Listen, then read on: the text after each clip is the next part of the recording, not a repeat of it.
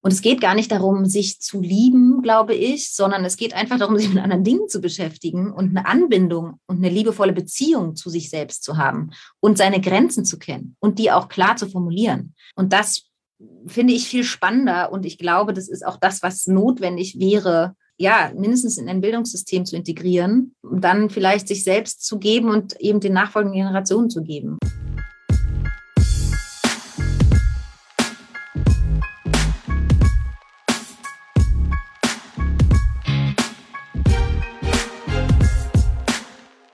Hallo und herzlich willkommen zum Raw Models Podcast. Wir sprechen hier im Podcast ganz offen und tiefgehend mit mutigen Frauen über ihre persönlichen Erfahrungen, Erkenntnisse und die vielen Facetten, die das Leben so ausmachen. Wir möchten weibliche Vorbilder sichtbar machen und vielleicht wollt ihr uns ja dabei unterstützen. Teilt also gerne diese Folge in den sozialen Medien mit Freunden und Freundinnen und folgt uns auf Spotify, um keine der neuen Folgen zu verpassen. In dieser Folge ist Caroline Herfurth bei uns im Podcast zu Gast.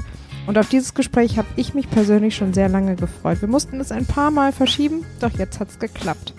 Caroline braucht eigentlich keine Vorstellung. Mit 15 wurde sie von einer Casterin auf dem Schulhof entdeckt und startete also schon sehr früh ihre Schauspielerinnenkarriere.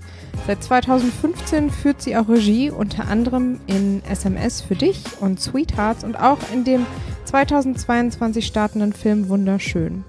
Darin geht es vor allem um das eigene Potenzial, die eigene Kraft zu entfalten und die Schönheit abseits vom äußeren Bild zu erkennen. Wir hinterfragen, wie es eigentlich zu diesem Selbstoptimierungszwang und dem Leistungsdruck in unserer Gesellschaft kommt und suchen gemeinsam nach der Antwort, wie man es schafft, seine eigene Kraft abseits des äußeren Bildes zu entfalten. Denn dann, so ist sich Caroline sicher, entstehen wertvolle Ressourcen, die wir zur Lösung gesellschaftlicher Probleme dringend benötigen. Und im Gespräch wird sehr schnell deutlich, dass das Filmemachen ihre ganz große Leidenschaft ist. Sie gibt sehr ehrliche Einblicke und betont, warum die Teamarbeit der wahre Schlüssel zum Erfolg ist. Das war so ein schönes und ehrliches, reflektierendes Gespräch und ich hätte natürlich noch sehr viel länger gerne mit Caroline gesprochen, denn neben dem Filmemachen und der Schauspielerei ist mir sehr schnell klar geworden, wie stark sie an gesellschaftspolitischen Themen interessiert ist. Und worüber wir da sprechen, das hört ihr natürlich in dieser Episode. Also viel Spaß beim Zuhören. Und auch dieses Mal ist Cheese Mercedes wieder unser Partner. Wie auch wir bei Role Models verfolgt Cheese Mercedes eine sehr ähnliche Mission und rückt mit dem Schieß Mercedes Newsletter regelmäßig Geschichten starker Frauen in den Fokus. Unter newsletter.schießmercedes.de kannst du dich für den Newsletter anmelden. Einmal im Monat gibt es dann eine Menge Inspiration durch Interviews und Porträts sowie Einladungen zu exklusiven Veranstaltungen im The Studio. Im aktuellen Newsletter geht es um das Thema, wie du dich wappnen kannst, wenn es mal gerade nicht so gut läuft.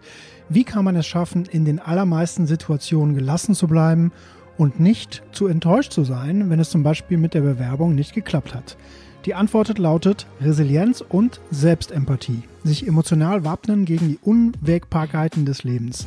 Wie können wir uns das aneignen? Insights dazu teilt Psychologin Sandra Driedger und der Coach Dr. Karim Fati im Gespräch mit der Journalistin Kira Brück. Ein sehr spannendes Thema. Schaut mal rein. Alle Infos auch in den Show Notes. Vielen, vielen Dank an Schieß Mercedes für die Unterstützung dieser Folge. Und jetzt geht's los mit der Episode Nummer 76 vom Romans Podcast mit Caroline Herfurth und Isa. Ich starte mal mit einer Frage, die mir so in den Kopf gekommen ist, als ich deinen Film, deinen neuen Film wunderschön gesehen habe. Fällt dir gerade eine Person ein, ein Mensch ein, ohne den Namen zu nennen, natürlich, ähm, die du wunderschön im Sinne des Filmes findest? Ähm, und warum ist das so? Ah, ähm, ehrlich gesagt gibt es ganz schön viele Menschen, die mir da einfallen.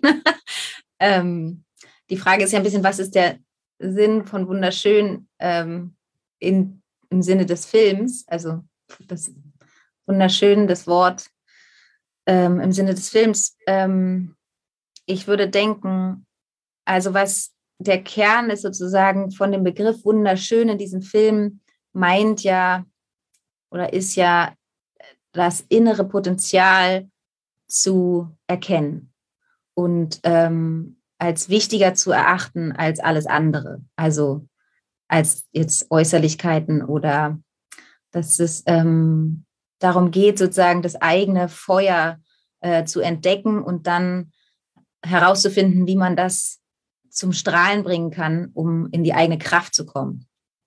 Äh, anstelle von sich ablenken lassen von Idealvorstellungen, die den Körper betreffen oder andere Leistungsprinzipien betreffen.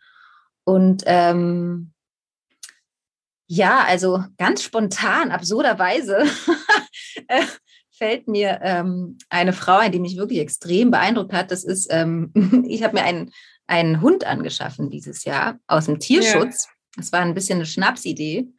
Ähm, Darauf musst du nochmal eingehen, warum das eine Schnapsidee war.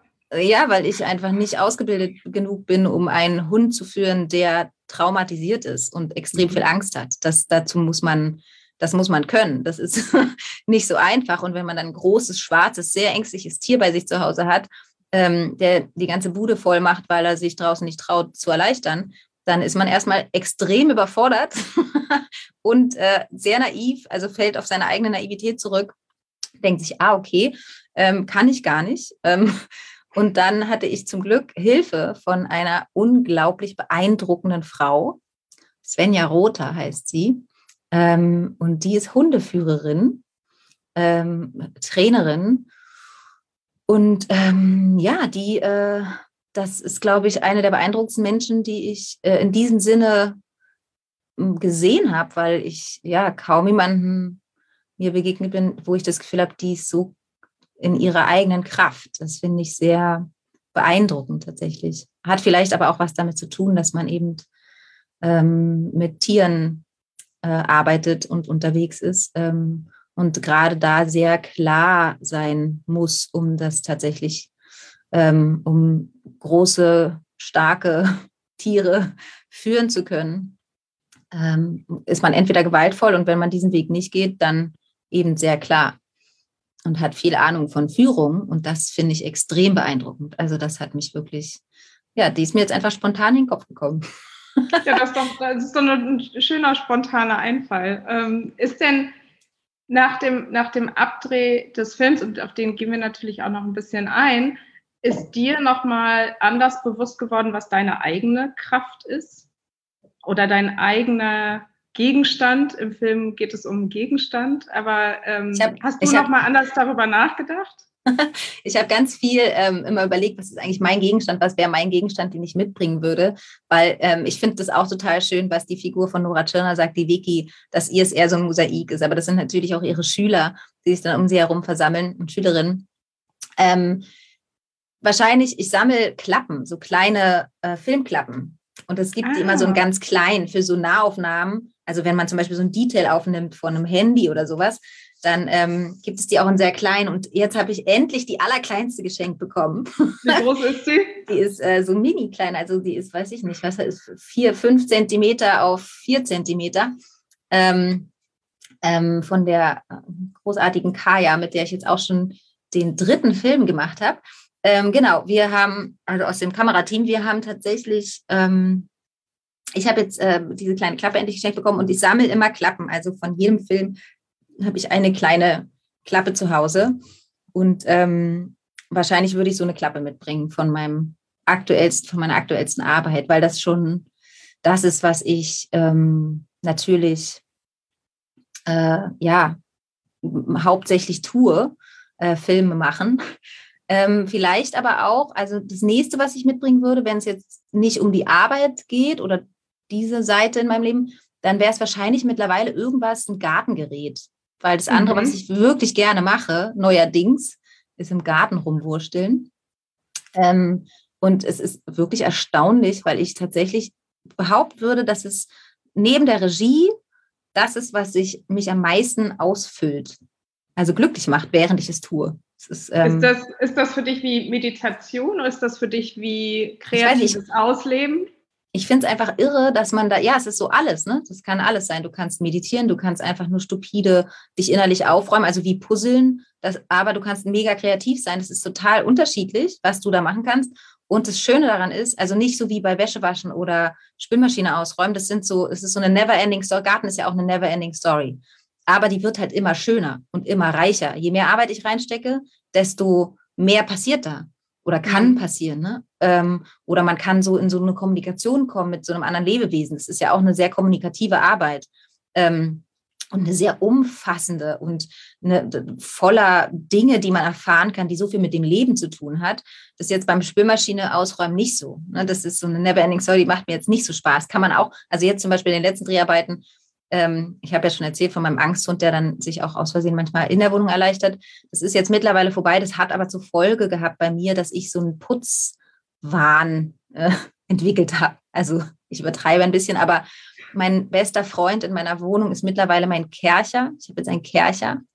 Ähm, das ist so. Den, man, den man normalerweise ja im Garten hat, ne? Aber, ja, nee, äh, aber der, der macht so mit super heißen Dampf, kann der sozusagen alles wieder reinigen.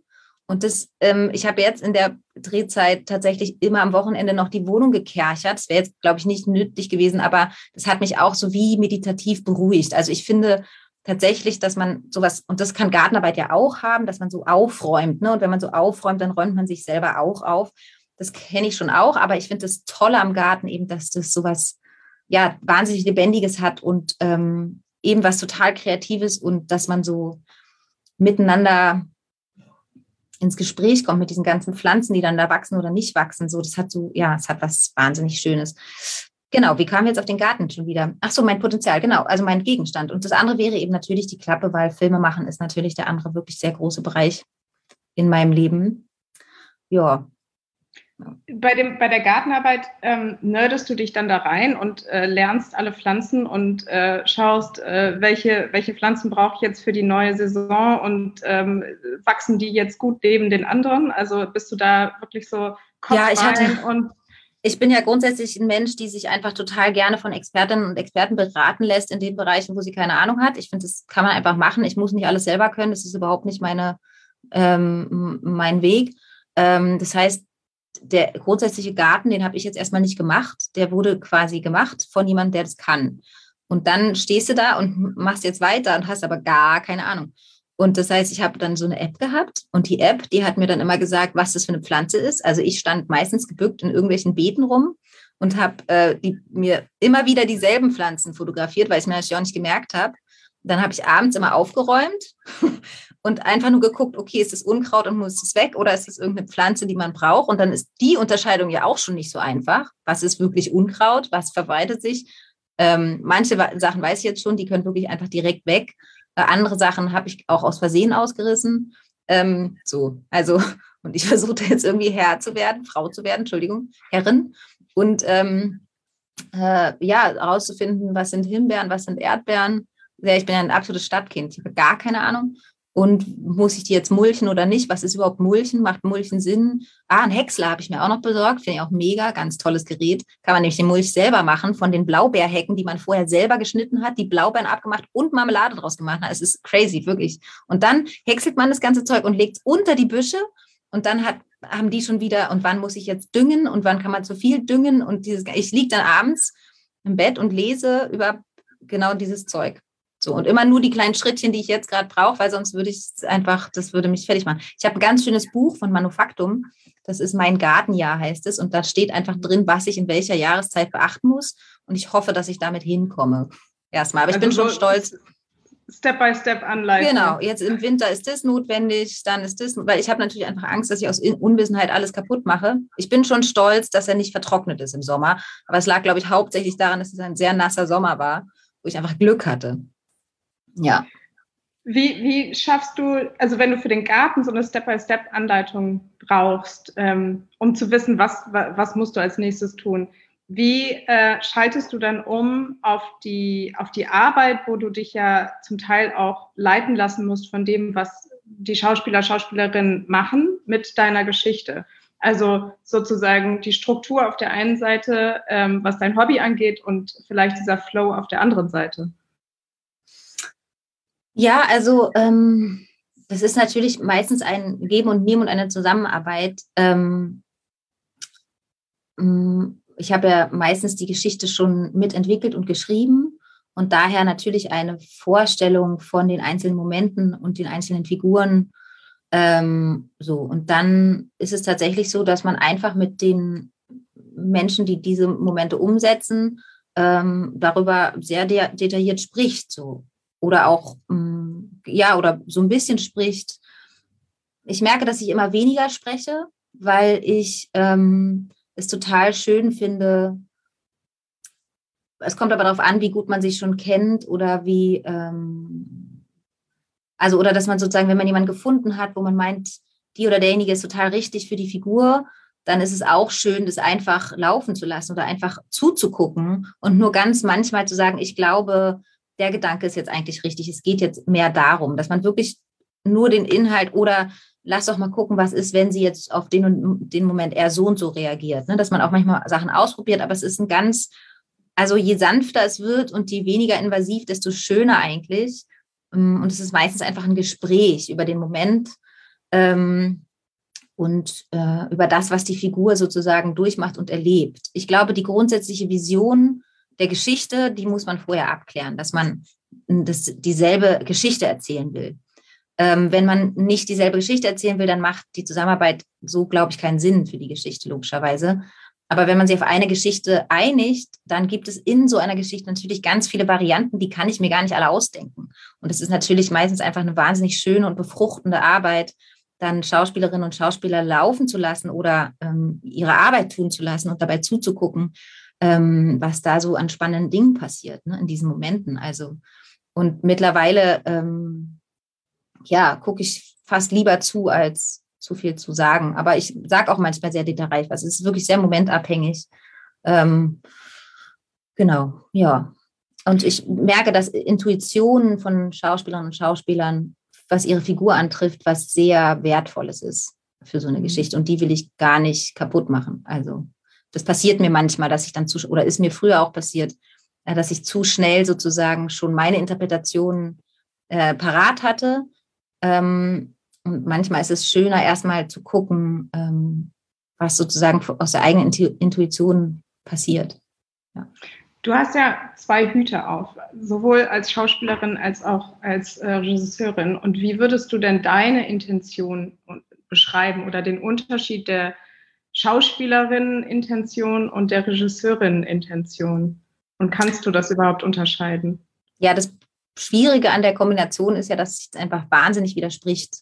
Also ähm, ich muss eigentlich das Gegenteil tun von dem, was ich in der anderen Funktion tun muss. Weil als Schauspielerin muss ich ja wirklich also muss man eigentlich eine Bubble um sich herum entstehen lassen, äh, weil du das Team und die Kamera und das Ganze drumherum quasi ausblendest und eintauchst in den Moment und in die Geschichte und in die Figur. Und eigentlich willst du dich da ganz doll reinfallen lassen.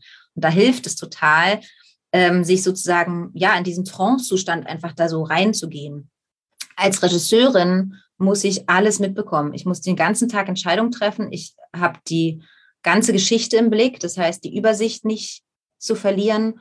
Und ich bin die ganze Zeit ansprechbar für das gesamte Team. Also logischerweise muss ich ja Entscheidungen treffen, ähm, was die Kamera betrifft, was das, also alle möglichen ähm, Bereiche, ähm, was für eine Tasse die Figur jetzt gerade in der Hand hat. das macht man vorher, aber das macht man auch noch am Set. Und ähm, ich muss auch die Zeit mit im Blick halten, weil das, das ab Absurde am Film ist ja, dass man diese Momente äh, in einer gewissen Zeit schaffen muss. Und ähm, Zeit ist ja ein großer Faktor, äh, was die Kreativität beim Film angeht. Ähm, und da, sozusagen die Aufgabe der Regisseurin ist sozusagen eigentlich die Bubble für die Schauspieler zu schaffen und hinten und trotzdem alles mitzubekommen. Ne, so. Und ähm, das streitet sich manchmal. Also zum Beispiel bei dem Dreh, den ich jetzt gerade hatte, gab es eine sehr intensive, sehr, sehr emotionale Szene äh, für meine Figur. Das heißt, ich weine äh, drei bis vier Stunden lang, so lange wie wir halt diese Szene drehen. Ähm, und da bin ich dann auch nicht mehr gut ansprechbar, weil wenn ich dann rausgehe, dann kann es auch sein, dass ich an diesen emotionalen Boden nicht mehr rankomme und dann kann ich einfach das Weinen nicht mehr herstellen.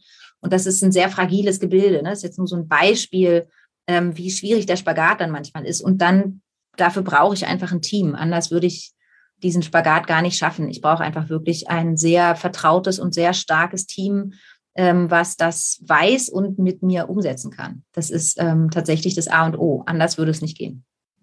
Wann hast du vielleicht erkannt, dass du dieses Talent hast? Also so wie du es gerade beschrieben hast, diesen, diese, zum einen diese Brücke zu bilden zwischen den zwei Rollen, aber auch gleichzeitig die Fähigkeit zu haben, zu switchen, wenn das auch nicht immer einfach ist, wie du gerade beschrieben hast, äh, gerade in so emotionalen Szenen. Aber hast du irgendwann erkannt, dass du diese beiden Rollen ausfüllen kannst und dass du darin sehr gut bist? Nö, aber danke. ähm, ich weiß auch gar nicht, ob ich das so empfinde tatsächlich. Ich habe eher das Gefühl, dass ich manchmal Schauspielern dann nicht gerecht werden kann oder eine Situation noch mehr hätte bauen wollen. Oder also ich bin dann eher, ähm, so ist man ja manchmal dann, dass ich sehe, was ich nicht geschafft habe, als das, was ich geschafft habe. Also ähm, selbstkritisch in dem Moment. Ja, und, und besonders auch, wie ich mir selber und der Figur im Weg stehe. Also ähm, ja, also dass ich eher dann manchmal sehe, ach, da habe ich jetzt den Moment verpasst oder konnte nicht tief genug rein oder da sehe ich im Material äh, meine Regieaugen. Da bin ich aber eigentlich nicht Regisseurin, sondern die Figur oder sowas. Ne? So, ähm, das ist schon, tatsächlich habe ich in der letzten Dreharbeit angefangen, mich selber immer weniger zu gucken. Also, dass ich ähm, mich selber gar nicht mehr so viel angucke dann.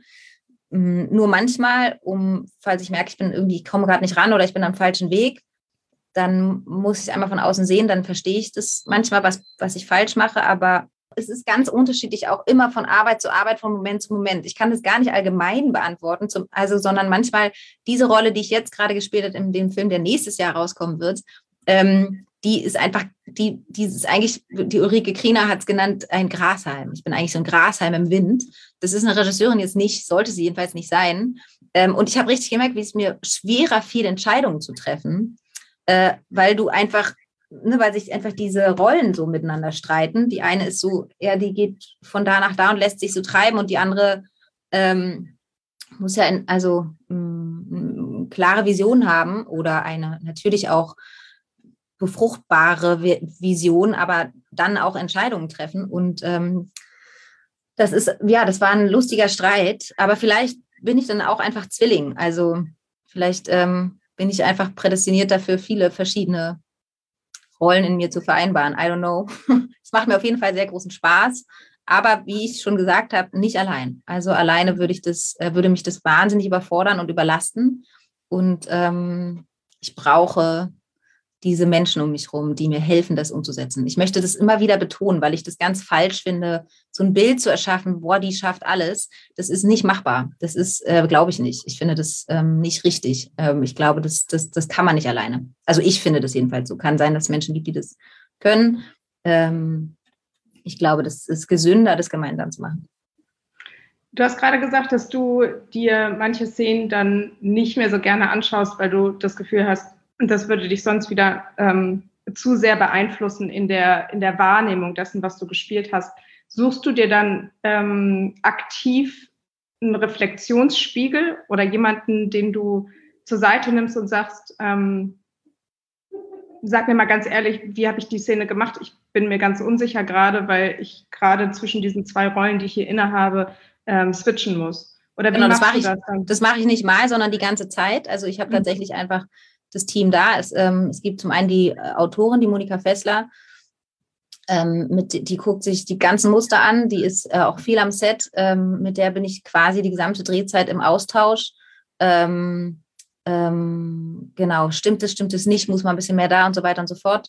Ähm, ich habe natürlich den Kameramann, mit dem ich auch die gesamte Geschichte schon einmal durchdacht, durchsehen habe und, ähm, und das ist einer der auch wichtigsten Ankerpunkte, was das angeht. Ähm, stimmt es jetzt hier gerade, braucht man das? Also der sehr nah ist an der Geschichte und an den Figuren, mit dem es diesen Austausch gibt. Und ich habe den Produzenten Christopher Doll, der tatsächlich ähm, bei, dem Letzt, bei der letzten Arbeit äh, sowas wie eine Co-Regie übernommen hat. Das, ähm, und tatsächlich mit der engste Partner ist, dem, der mich, dem ich das teilweise richtig überlassen habe, mir zu sagen, war super und wo ich vertraut habe, okay, wenn, wenn das stimmt, also der weiß einfach, was ich erzählen wollte, wo ich hin wollte ähm, und wo ich das ein bisschen abgeben konnte. Das war mhm. äh, sehr schön für diese Arbeit, weil sie, wie gesagt, gerade was diesen Spagat angeht, besonders herausfordernd war. Und deswegen, und dann gibt es natürlich auch noch die Editorin, die Linda Bosch, äh, die auch schon wunderschön ges äh, geschnitten hat. Ähm, und die ist ebenfalls jemand, mit der ich ständig im Austausch bin schon und immer wieder Fragen stelle. Es gibt auch in so einem Drehprozess natürlich ähm, Sachen, die passieren, dass man merkt, äh, wir kommen in eine Zeitnot, wir schaffen Sachen nicht, macht es überhaupt noch Sinn? Man, so eine Geschichte entwickelt sich ja dann auch und dann sind wir auch darüber die ganze Zeit im Austausch. Brauchen wir das noch oder wollen wir eigentlich was anderes erzählen? Man entwickelt quasi auch noch während des Drehens weiter. So, und das ist ähm, dieser Austausch in diesem engen Team, den äh, gibt es die ganze Zeit. Du hast ja sehr früh angefangen mit der Schauspielerei. Hattest du ganz früh auch schon solche Menschen um dich herum, die dir, die dich mitgenommen haben, an der Hand genommen haben? Nein, gar nicht. Also wenig. Nein. Ähm, nö, kann ich nicht. Also immer wieder, immer wieder gab es Menschen, ähm, die eine große Rolle für mich gespielt haben oder mich auch mitgenommen haben. Aber ähm, dass ich jetzt so ein Team habe, in dem ich so zu Hause bin, das ähm, habe ich noch nicht so, also habe ich jetzt auch schon länger, aber besonders auch durch die Regie bekommen. Ja, und das hat sich durch meine Erfahrung auch in dem, in dem Lebensweg oder in dem Arbeitsweg und auch in der Branche ähm, ergeben, dass ich das gemerkt habe, dass ich das suche und richtig finde und möchte. Ne? Also, ähm, weil Filme machen ist ja eine wahnsinnige Teamarbeit ähm, und ein sehr schöner, aber auch mitunter anstrengender und ähm, super herausfordernder und kreativer Prozess. Und ich finde das einfach, das ist schon, schon bei mein, meinem Regiedebüt, meiner ersten Regiearbeit sehr deutlich gewesen, gerade weil ich ja auch Quereinsteigerin bin, dass ich ähm, viele Bereiche hatte, von denen ich einfach überhaupt gar keine Ahnung hatte und ich von Anfang an das Glück hatte, solche Profis an meiner Seite zu haben. Also wirklich Menschen, die, sehr gut sind in dem, was sie machen. Ähm, und ich einfach von Anfang an immer lernen konnte von denen. Das war von Anfang an mein Verhältnis als Regisseurin zu meinem Team, dass ich das Gefühl, natürlich bin ich die Hauptentscheiderin und Trägerin einer Vision oder sag auch an, ich will in diese Richtung gehen, ich will in diese Richtung gehen. Das macht auch total viel Sinn. Ähm, und gebe ich sozusagen einen Leitfaden an oder aber ähm, ich werde unglaublich viel inspiriert die ganze Zeit von allen Seiten oder man ist die ganze Zeit im Austausch oder man ne, entwickelt es ähm, ganz viel gemeinsam und das ist ja das Schöne daran. Ähm, und besonders eben, wenn man von vielen Bereichen nicht so wahnsinnig viel weiß und dann Menschen hat, die sehr viel davon wissen und mir sagen können, wenn du das so und so willst, dann solltest du das so und so machen oder wir können das und das machen oder so. Und auch natürlich in den kreativen Sachen ähm, da einfach das als Bereicherung zu nehmen, das ist ja ähm, weil so ein, so ein großer Film mit so großen Themen, das ich sehe, ich habe immer das Gefühl, ähm, der wird größer, wenn mehr Menschen den inspirieren. Dann fliegt diese Geschichte anders, weil es ganz viele Menschen ihren Geist reingetan haben und ihre Arbeit und ihren Anteil und ihre Liebe. Und natürlich führe ich das ähm, wie ich will. Nein, Scherz, aber natürlich ähm, ähm, wird es sozusagen durch mich hindurch nochmal geformt oder sowas, aber es wird trotzdem größer als ich, wenn das, ähm, und das finde ich extrem wichtig. Wir machen eine kurze Pause und stellen euch einen weiteren Supporter dieser Episode vor, der auch gleichzeitig eine Podcast-Empfehlung ist und es geht um den Network Podcast. Produziert wird der Network Podcast von LinkedIn, moderiert von Friedemann Karek, dessen Arbeit als Autor ihr vielleicht kennt. Im Network Podcast geht es um Fragen rund um den Berufsstaat und möchte euch helfen, den für euch richtigen Weg im Beruf zu finden. Network ist gerade in die zweite Staffel gestartet, in der sich Friedemann mit Menschen unterhält, die in der Arbeitswelt Dinge verändern wollen. Er nennt sie Changemaker, also Menschen, die sich dafür einsetzen, die Arbeitswelt besser zu machen, also inklusiver, fairer, diverser und vielleicht sogar ein bisschen sinnvoller. Ich habe mir gerade die Folge mit Nora Blum angehört, da mich Nora schon etwas länger interessiert. Zum einen ist sie Gründerin von Selfie und beschäftigt sich persönlich wie auch beruflich mit dem Bewusstsein für psychische Gesundheit im Unternehmenskontext. Selfie ist das erste erstattungsfähige Online-Angebot für mentale Gesundheit und in dieser Folge spricht sie ganz offen mit Friedemann darüber, wie es um die mentale Gesundheit in Unternehmen steht und wie wir diese Gesundheit weiterhin fördern können. Ich finde es eine tolle Folge, tolles Gespräch und insgesamt ein sehr toller Podcast. Den Network Podcast findest du überall, wo es Podcasts gibt. Öffne einfach deine Podcast-App und suche nach Network. Also es sind zwei Worte, N-E-T-T Work.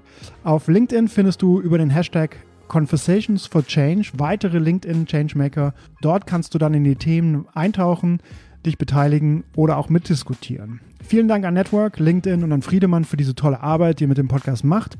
Und jetzt geht's weiter mit dem Gespräch mit Caroline und Isa. Wie viel von dem Geformten am Ende weißt du schon? Oder anders gefragt, ähm, es gibt das Drehbuch, es gibt deine Vision, deine, deine Bilder, die du im Kopf hast und ähm, den Flow mit den, mit den Schauspielerinnen und Schauspielern. Und wie weit würdest du sagen, jetzt bei Wunderschön oder bei dem äh, Film, den du jetzt gerade abgedreht hast, ist am Ende davon noch übrig oder wie viel hat sich erweitert? Also was ist sozusagen der Gestaltungs-, kreative Gestaltungsraum? Ähm, das ist ganz unterschiedlich. Ähm, ich bin ein großer Fan von Komposition. Also es gibt einen Film, der, nennt, der heißt Emma Punkt aus 2020. Und ähm, das, was mich an dem wahnsinnig begeistert, ist, dass ich das Gefühl habe, der ist durchkomponiert. Also da ist nichts so dem Zufall überlassen, gedacht. Das funktioniert aber nur, wenn auf diesem Gerüst die Leute tanzen können. Und ich glaube, so würde ich es beschreiben. Also ich habe schon eine sehr genaue Vorstellung von dem Gerüst, ähm, auch was die Komposition betrifft. Also wann ist wie Musik, wann ist welches Tempo, wann ist welche Tonalität. Ähm, aber den Funken, der da drauf losgeht, also die genaue Ausgestaltung der Bilder, die genaue Ausgestaltung der Kostüme, die genaue Ausgestaltung der, des Raums, ähm, der Motive ähm, und des Spiels, das kann ich nicht ähm, komponieren im Vorhinein. Ich kann nur das Gerüst bauen und dann ähm, die, das alles explodieren lassen. Das finde ich ist die, ist die meine Lieblingsvariante, weil ich das Gefühl habe, ähm, dann passiert genau das, was ich nicht mehr mir ausdenken kann, sondern was entsteht durch die Leute, die dann sozusagen eine Idee bekommen oder eine Richtung oder ein eben Gerüst und dann sagen, und da in diesem Gerüst passiert mit ihnen das und das. Und das ähm,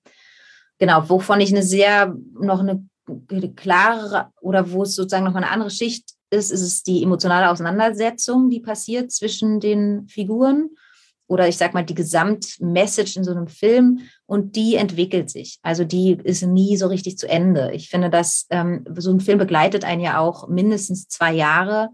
Ähm, das ist ein schneller Prozess. Also wenn ich ein Drehbuch, äh, Drehzeitraum und Postproduktion in zwei Jahre mache, dann ist es schnell ähm, finde ich.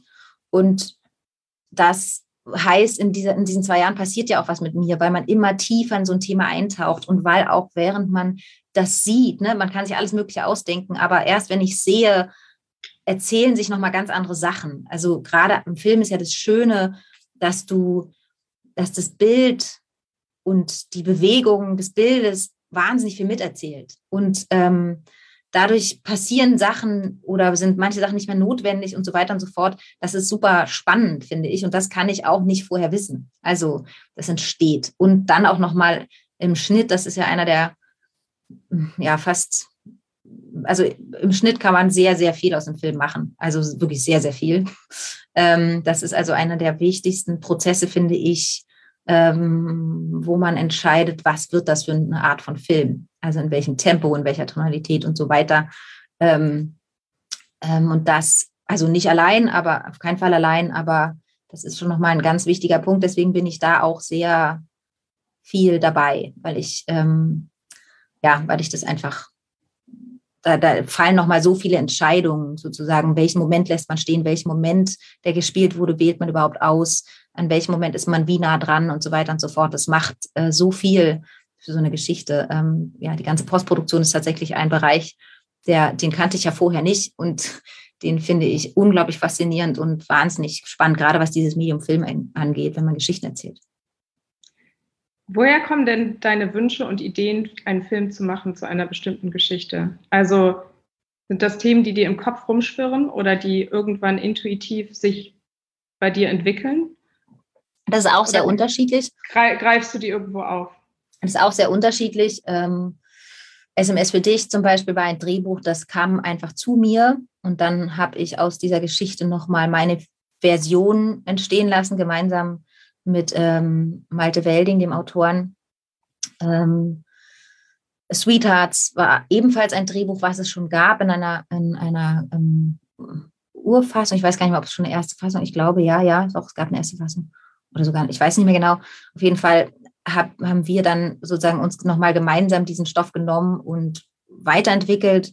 Ähm, wunderschön war eh, wunderschön war ein Film, der ist ähm, ursprünglich entstanden ähm, aus dem, also inspiriert wurde ich sozusagen dazu oder beschäftigt, habe mich dieses Thema natürlich schon lange, einfach als Mensch, als Frau, aber auch ähm, angestoßen, sozusagen da neu drauf zu gucken oder neu zu denken, hat mich Nora Tschirner, die ähm, ein, ein ähm, Dokumentationsfilm mitproduziert hat, Embrace. Und dieser Film Embrace von Taryn Brumfitt, der hat mich wirklich sehr stark berührt und dieses ganze Thema nochmal, also das Thema der Körperideale nochmal mhm. anders anschauen lassen. Wunderschön erzählt ja auch von Rollenbildern. Das sind Aspekte, die, die haben mich, die habe ich schon seit dem Studio, Studium der, an der Humboldt-Universität ähm, trage ich es mit mir. Ne? Das sind immer so verschiedenste Bereiche, die dann da zusammenkommen. Ähm,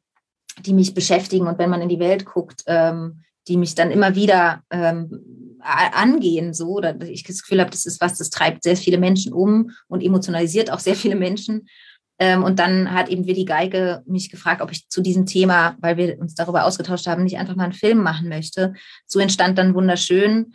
Ähm, und jetzt bei mal, mal was Neues, so heißt der Film noch, den ich gerade abgedreht habe, das war auch eigentlich ein schon ein bestehendes Projekt, was wir dann nochmal genommen haben und dann nochmal gemeinsam in die Versionen entwickelt haben, die wir jetzt gedreht haben. Das ist immer unterschiedlich. Also manchmal gibt es ein Projekt schon, manchmal ist es eine eigene Idee. Ähm, manchmal ist es ein Thema, was mich wahnsinnig umtreibt, was ich unbedingt erzählenswert finde. Ähm, das kann ganz unterschiedliche Ursprünge haben. In Wunderschön geht es ja um den Optimierungszwang unserer Gesellschaft. Ne? Also du hast gesagt, um Rollenbilder auf der einen Seite, aber die hängen ja ganz eng damit zusammen, wie wir uns selbst optimieren wollen. Und ähm, ich habe den Film gesehen. Ich habe mich in vielen Szenen, habe ich dir äh, vorher schon gesagt, äh, sehr wiedergefunden als äh, zweifache Mutter.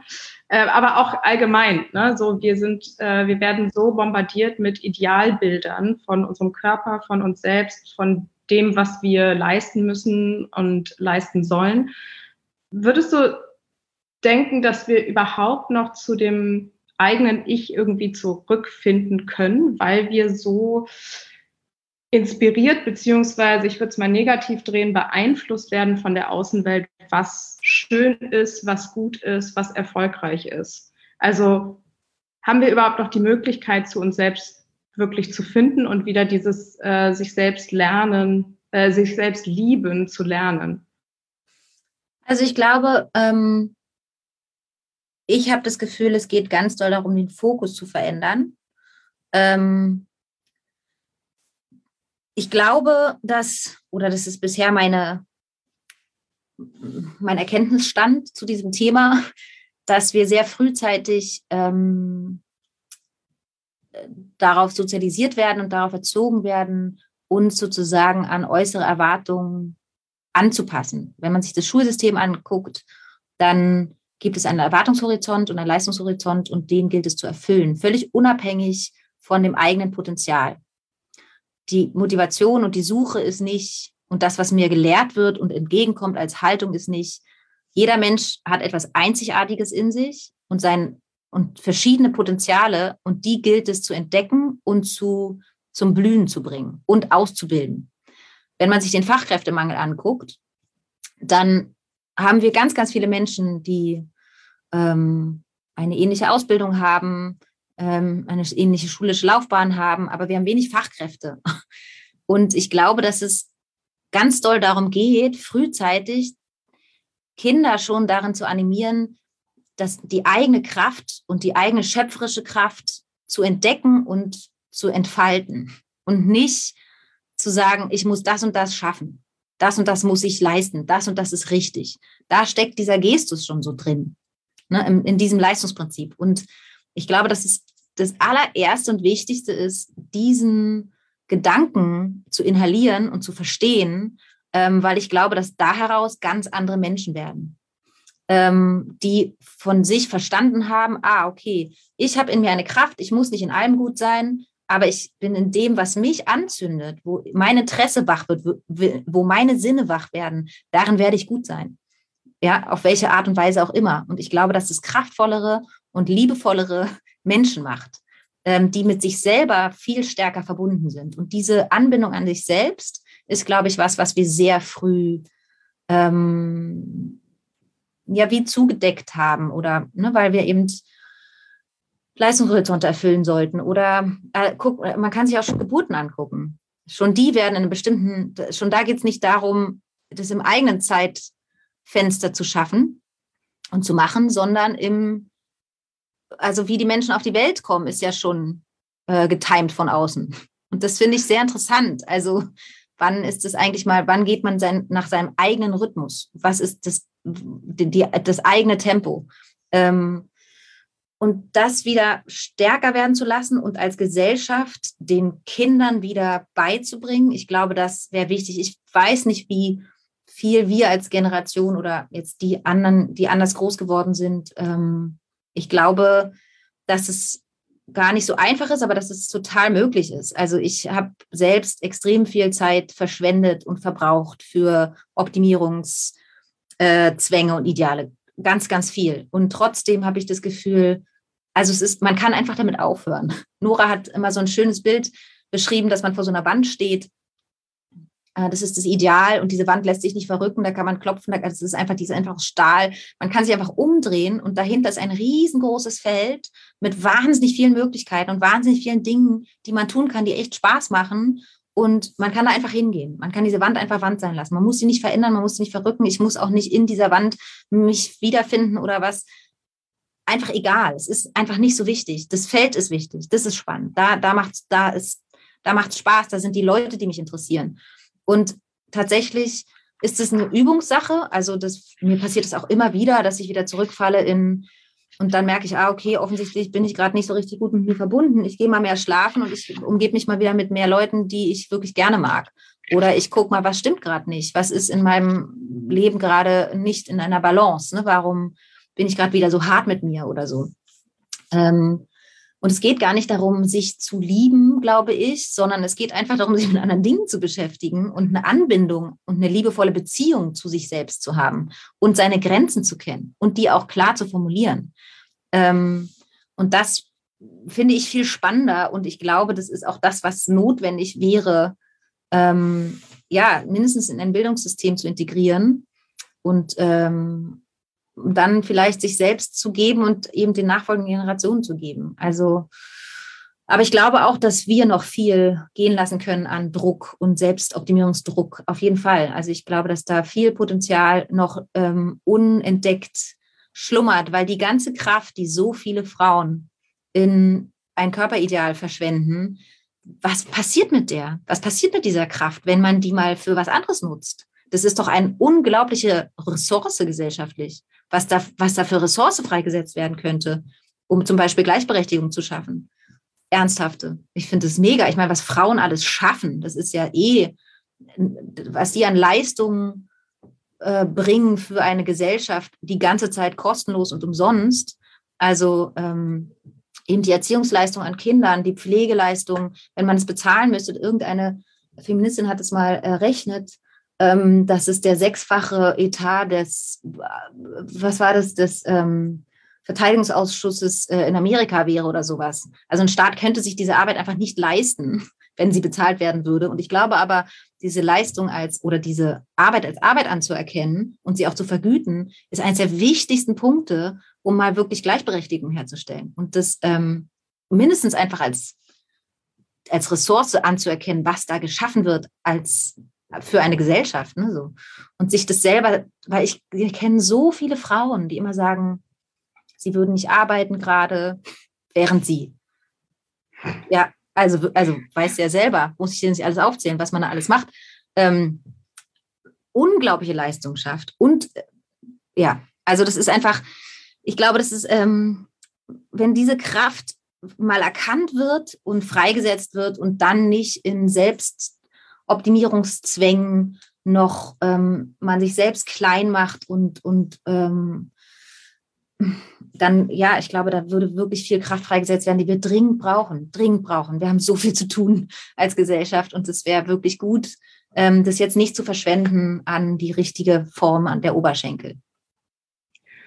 Ja, ich kann, das kann ich nur unterschreiben. Also ich glaube, das ist zum einen der, der eigene Druck, den man sich macht und der Erwartungsdruck der Gesellschaft, ne? wie man als, als Frau, Mutter oder auch nicht Mutter äh, zu funktionieren hat und welche Rollen und welche Ideale man ich, Auch als Vater. Hat. Also auch als auch Vater. Als Vater auf jeden Fall, auch als Mann. Ja. Also wenn ich mir, ich habe mir heute überlegt, ähm, wie, ich habe eine Werbung gesehen mit so einem Typen, der hatte so längere Haare und da dachte ich, krass, wie lange das war, dass Männer oder Jungs, wenn sie mit längeren Haaren in die Schule gekommen sind, erstmal nach Hause gehen mussten und sich die Haare schneiden mussten.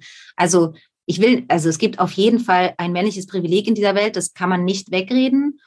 Ähm, trotzdem gibt es ganz viele Räume und Rollen und Zwänge und Leistungs- und Optimierungsdrucks, den Männern ausgesetzt sind und ausgeliefert sind. Also ich möchte nicht von Anfang an beigebracht bekommen, dass ich nicht weinen darf und keine Gefühle haben darf und ein harter Kerl bin und ein Superman sein muss. Also ich finde es auch nicht schön. Oder dass ich nicht teilnehmen darf an meiner Familie.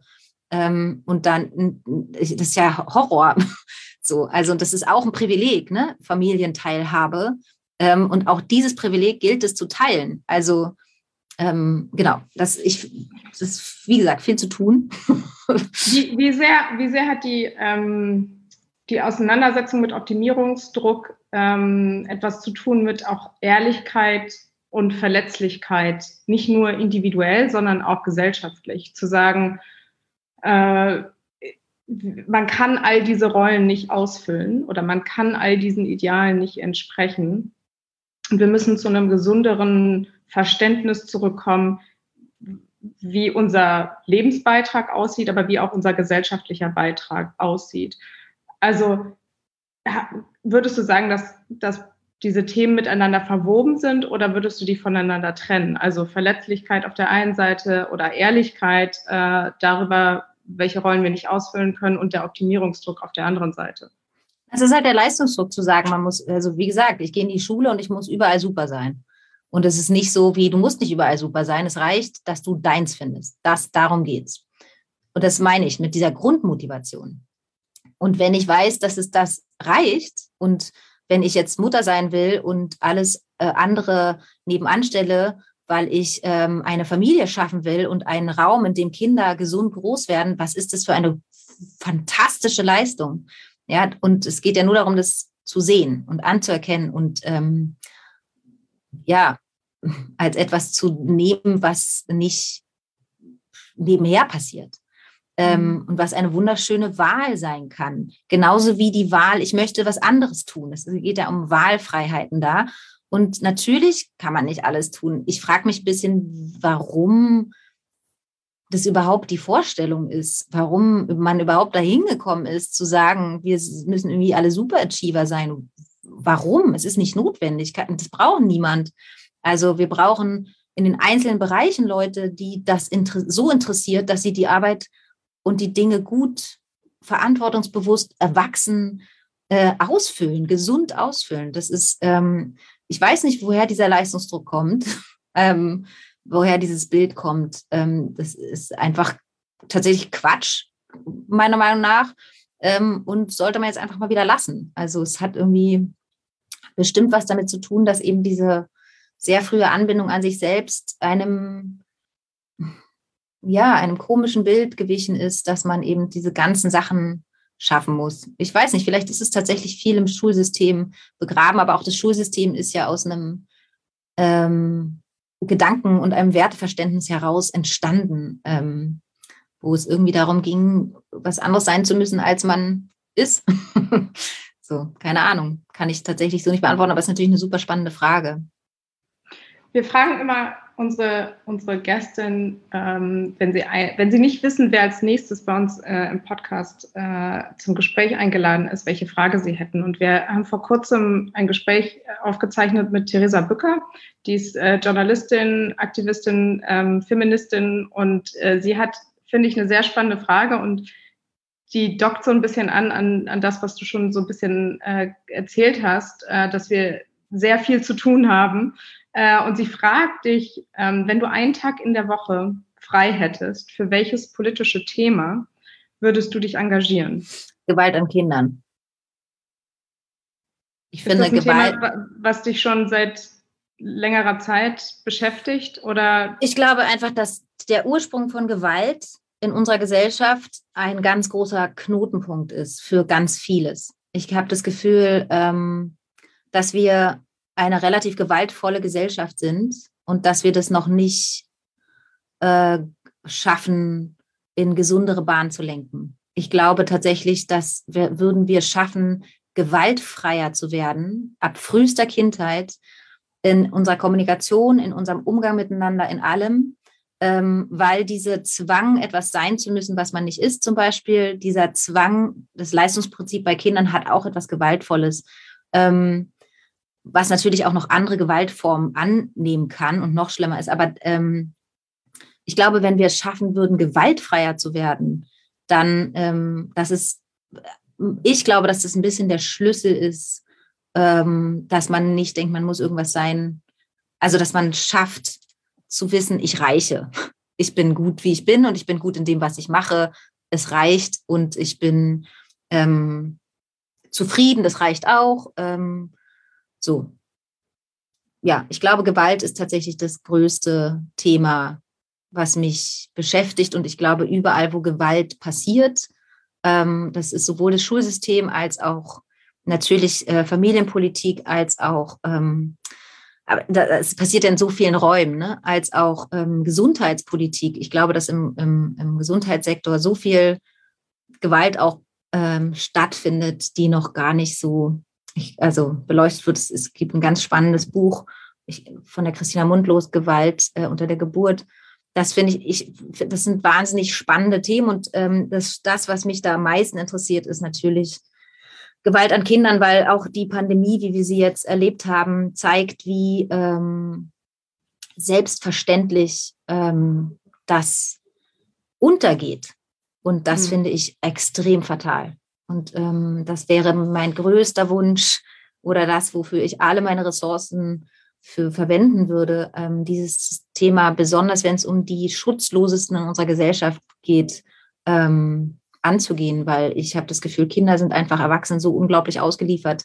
Ähm, die haben gar keine Chance, in, egal wo, ob zu Hause, ob in Institutionen. Und das muss wirklich ähm, professioneller angegangen werden. Es ist ganz spannend, dass du ähm, sozusagen Kinderrechte ansprichst und ähm, ja im Prinzip die, die, die Abkehr oder das, das, das, das Stoppen von Gewalt an Kindern in sowohl physischer als auch verbaler Form.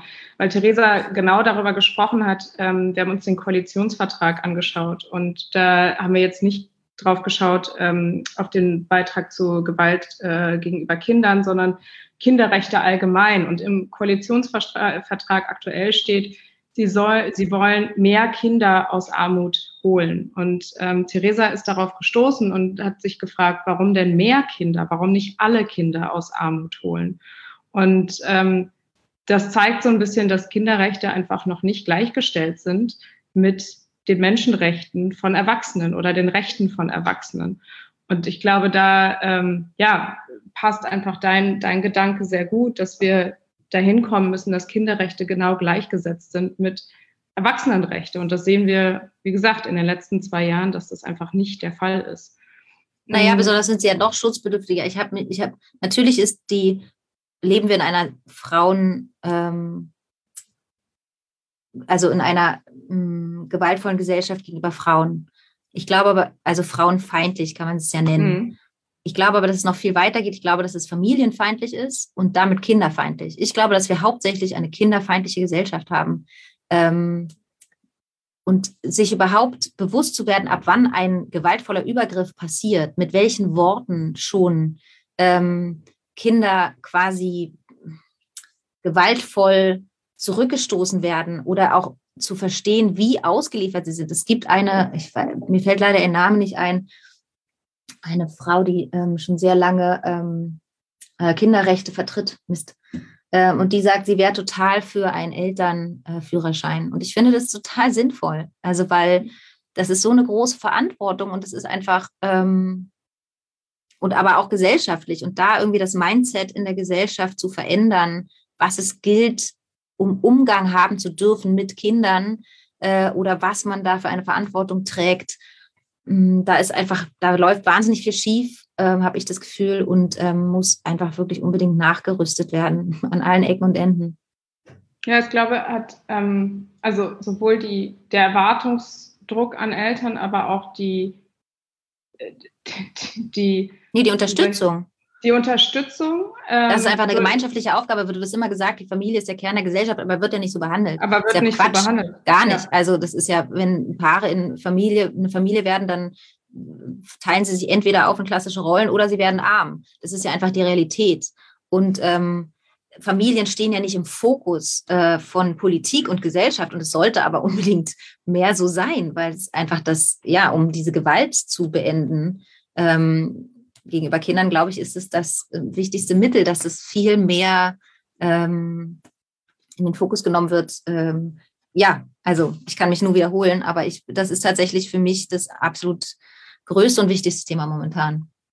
Ja, Nora, Nora Tschön hat das irgendwann mal beschrieben, dass wenn man eine Familie äh, entwickelt oder aufbaut, braucht man ein Dorf um sich herum. Aber viele haben dieses Dorf gar nicht. Ne? Also diese diesen, den, den Luxus nenne ich jetzt mal, Freunde, Familie, äh, Angehörige zu haben, die einen dabei unterstützen, Kinder auf die Welt zu bringen und zu erziehen.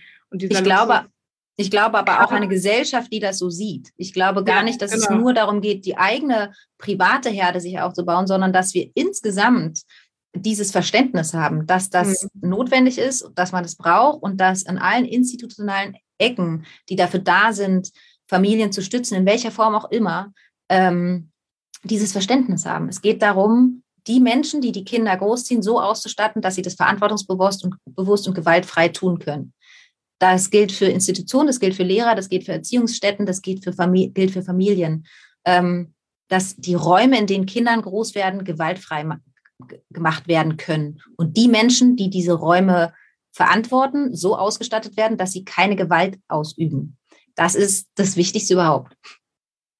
Ja, ja, ähm, kann ich nur. Also mit, mit allen Ressourcen, die wir haben als Gesellschaft. Also gar, mit allen Ressourcen, fertig. Mit Mindset, mit Geld, mit allem. Das ist einfach notwendig, weil die sind, ich, ja, ich finde es einfach immer wieder erschreckend, wie viele Kinder Gewalt erleben müssen in jeglicher Form und wie äh, wenig das wir uns als Erwachsene, verantwortliche Erwachsene, äh, uns dafür ins Gericht nehmen. Das muss mhm. einfach, also das, das ist mir zu wenig.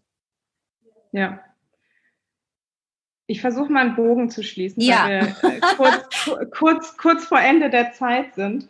Du hast irgendwann, ähm, was heißt irgendwann? Du hast zu deinem Geburtstag einen sehr schönen Text geschrieben, was du dir wünschst.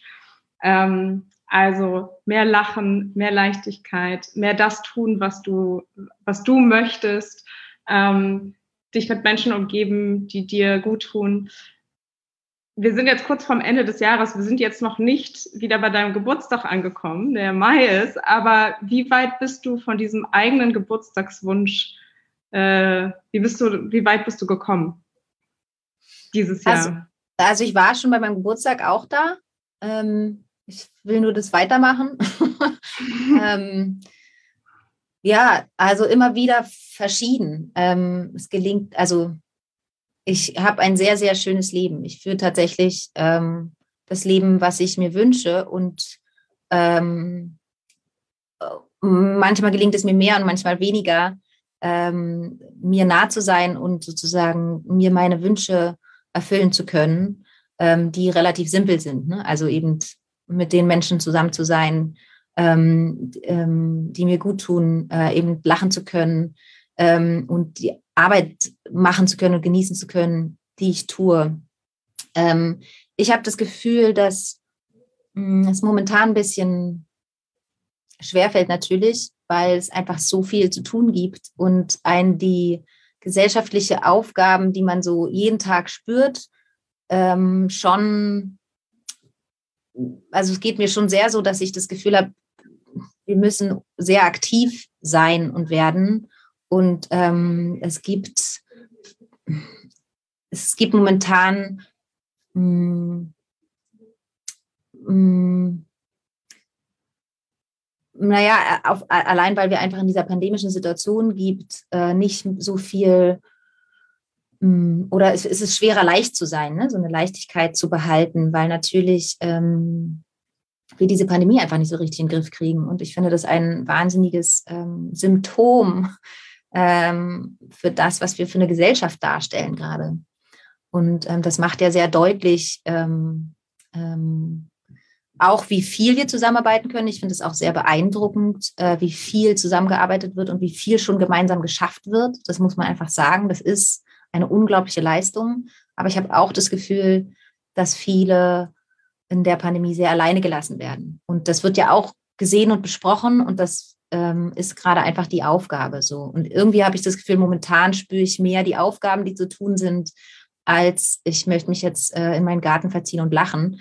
Äh, Mache ich auch gerne, aber ich will einfach gerne mithelfen und wirken, äh, alles zu tun, was ich machen kann, um diese Pandemie in den Griff zu kriegen und ähm, auch die Probleme, die sich dadurch noch mehr zeigen, äh, zu bewältigen. Also ich glaube, dass es einfach total wichtig ist, dass die Menschen als Gesellschaft sich da zusammenschließen und eine neue Gemeinschaft schaffen.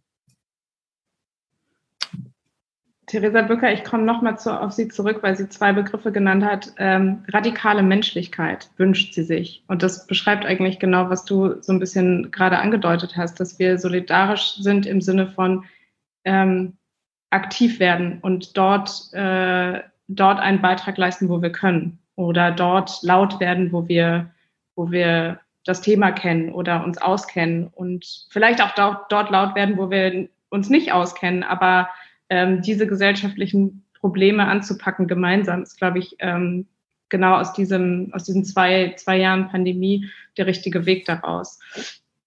Wenn du jetzt nicht weißt, wen wir als nächstes äh, treffen, welche Frage hättest du an die nächste Frau? Hm, okay, ich würde fragen, was hindert dich daran, ähm, was glaubst du, sind die Hürden, die dich hindern, ähm,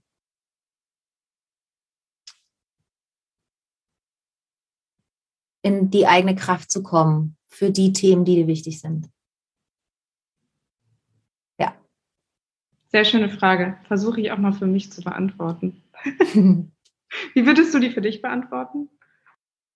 Also ich beschäftige mich schon sehr, sehr lange mit Hürden die mich, die quasi verhindern, dass ich in meine eigene Kraft komme. Deswegen, meistens sind es Unbewusste, eben erlernte, sozialisierte, wo ich merke, ah, stimmt, muss ich gar nicht, sehr interessant, nö, ich brauche gar nicht ähm, ganz liebes kleines Mädchen zu sein. Ich kann auch ungemütlich sein, ist total in Ordnung, wenn es notwendig ist, macht gar nichts. Ich muss auch gar nicht, muss auch mich gar nicht jetzt jeder mögen oder so. Mein Job ist ja nicht, dass mich jeder mag.